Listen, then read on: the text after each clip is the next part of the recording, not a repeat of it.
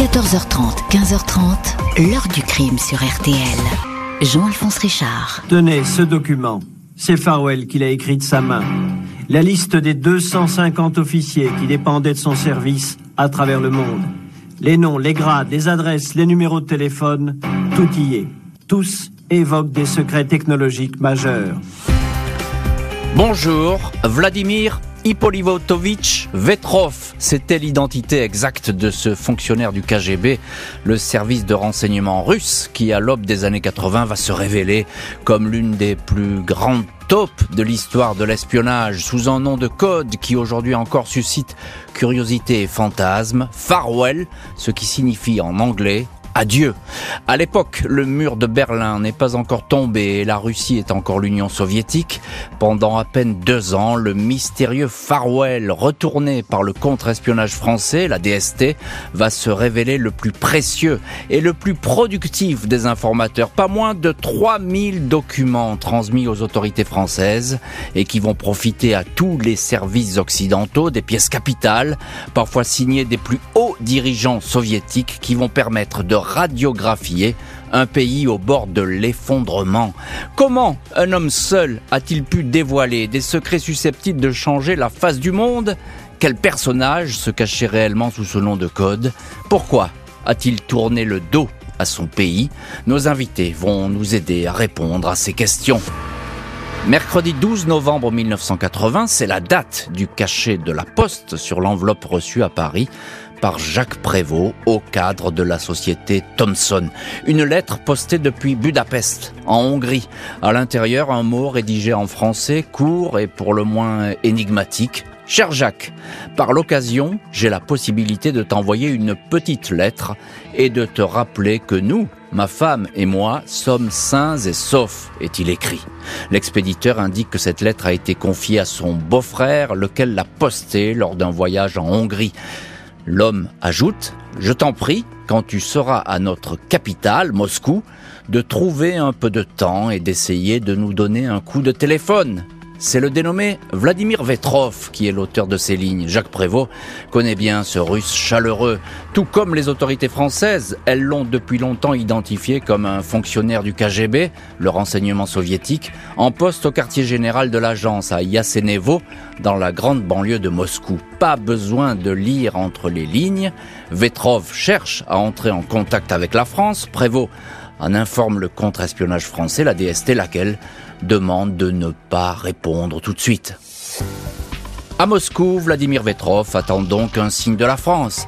Il connaît Paris. Il y était en poste il y a une quinzaine d'années, attaché commercial à l'ambassade du RSS.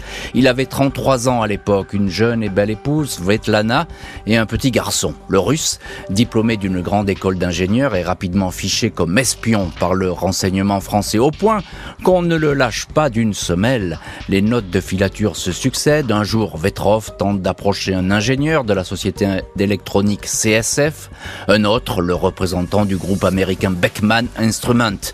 Autant de tentatives pour obtenir des secrets industriels. Vladimir Vetrov se plaît à Paris. Il mène grand train dans la capitale, fréquente les restaurants renommés, les cabarets.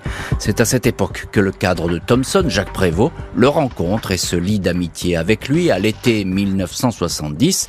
Il lui rend même un sacré service. Un soir, le russe, particulièrement éméché après une soirée a embouti sa voiture de fonction, une Peugeot 404 verte.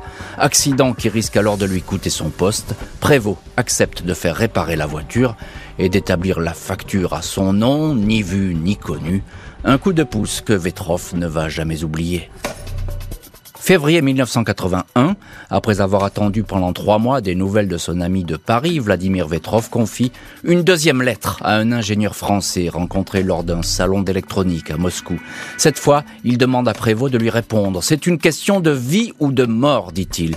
Cette fois, la DST autorise le contact. Le service français n'a aucun agent dans la capitale soviétique. C'est un cadre de Thomson en poste à Moscou, Xavier Amey, qui est choisi pour rencontrer Vetrov le 5 mars 1981. À la nuit tombante, devant un magasin destiné aux étrangers, Vetrov monte dans la Renault 20 blanche du français. J'ai vu arriver un homme avec une bonne figure de russe, assez large, le type même du bon vivant, racontera Amey. Le Français lui promet qu'on va l'aider à quitter l'URSS, mais contre toute attente, le Russe s'insurge. Je ne veux pas quitter mon pays, je veux travailler pour vous, j'ai des renseignements à vous fournir, beaucoup de renseignements. Le désir de Vetrov de travailler pour la France s'expliquerait-il par ses frustrations? Le fait est que le Russe va rapidement tenir sa promesse. À Moscou, Xavier Hamey, le chef de la succursale locale de Thomson, est donc chargé du contact avec le fonctionnaire du KGB Vladimir Vetrov. Lors de leur première rencontre, le Français a bluffé quand le Russe lui a remis un document. Mais tout ce qui est écrit là, nous le savons déjà, a-t-il lancé à la top, laquelle a aussitôt répondu? Je vous ramènerai mieux la prochaine fois. Le document est tout de même envoyé à Paris par la valise diplomatique. La DST qui l'examine est tout de suite époustouflée par la qualité des renseignements. Il s'agit d'informations inédites et protégées sur le fonctionnement du KGB. Marcel Chalet, à l'époque patron de la DST, choisit alors le pseudonyme de la nouvelle recrue. Ce sera Farwell, car si cet agent double est démasqué, ce nom anglais n'attirera pas l'attention sur la France. Les rendez-vous entre Hamey et Vetrov se succèdent dans la Renault 20 blanche au gré des squares et des boulevards de Moscou.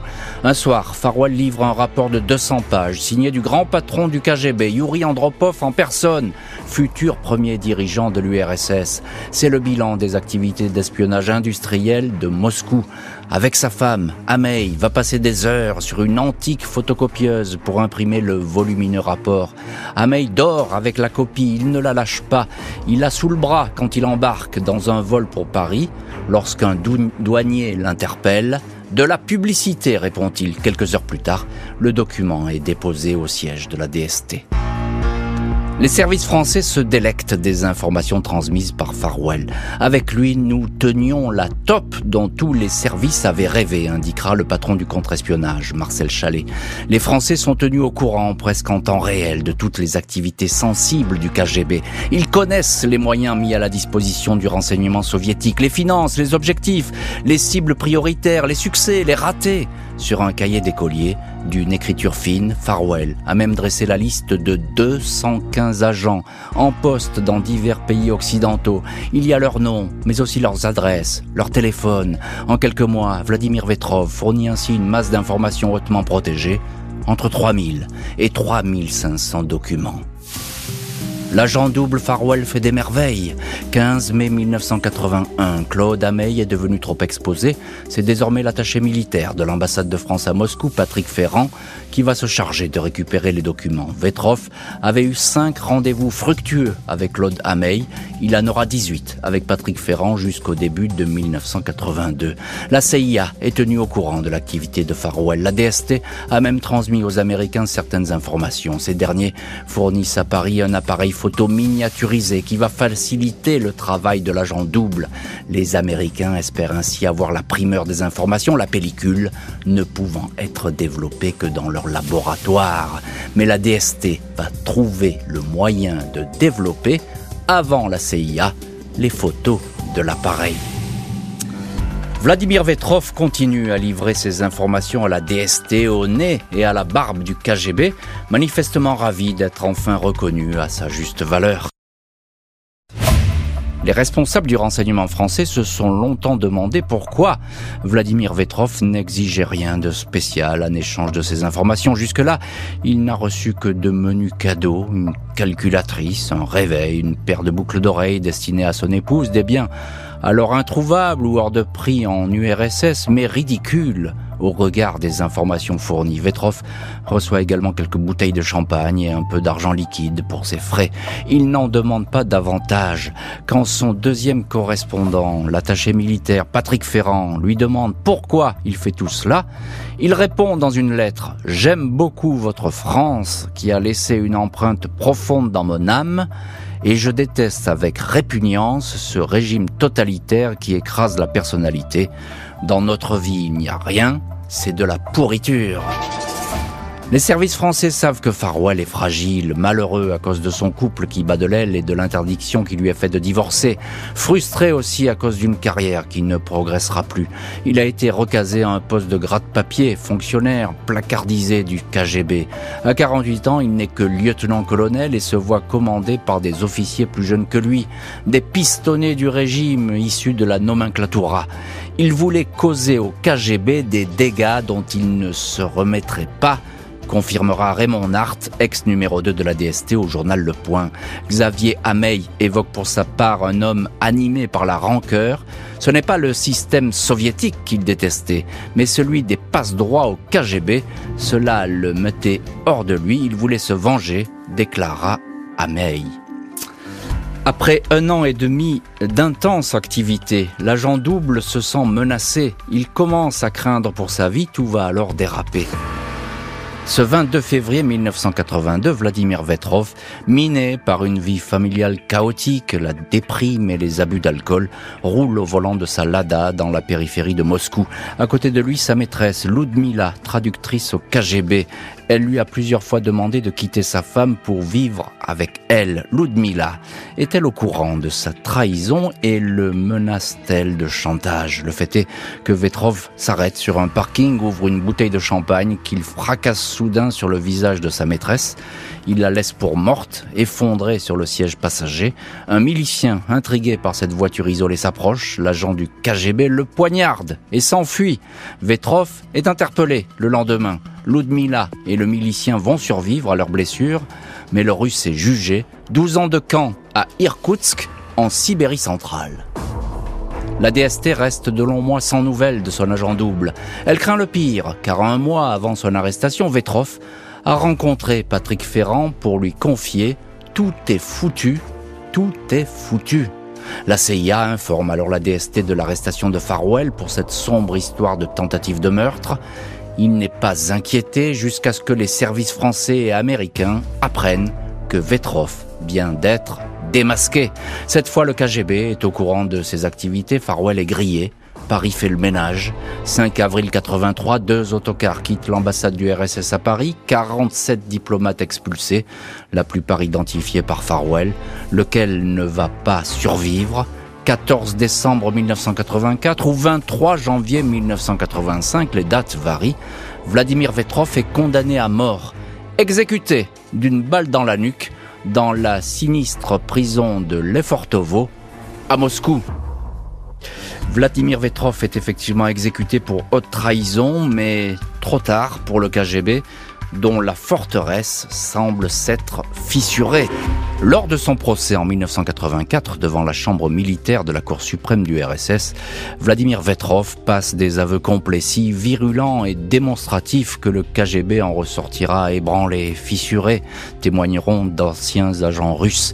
Les informations de Farwell étaient effectivement régulièrement transmises à l'ennemi juré, les États-Unis. Lors du sommet du G7, c'est le président français François Mitterrand en personne qui avait informé Ronald Reagan de l'existence de Farwell. Bien des années plus tard, des responsables du KGB reconnaîtront le beau coup réussi par les services français tout en dénigrant l'amateurisme avec lequel l'officier russe avait été traité. Si on l'avait écouté, rassuré, il aurait pu livrer pendant des années encore des milliers d'autres secrets, dira l'un de ces hommes de l'ombre. L'heure du crime, présenté par Jean-Alphonse Richard sur RTL.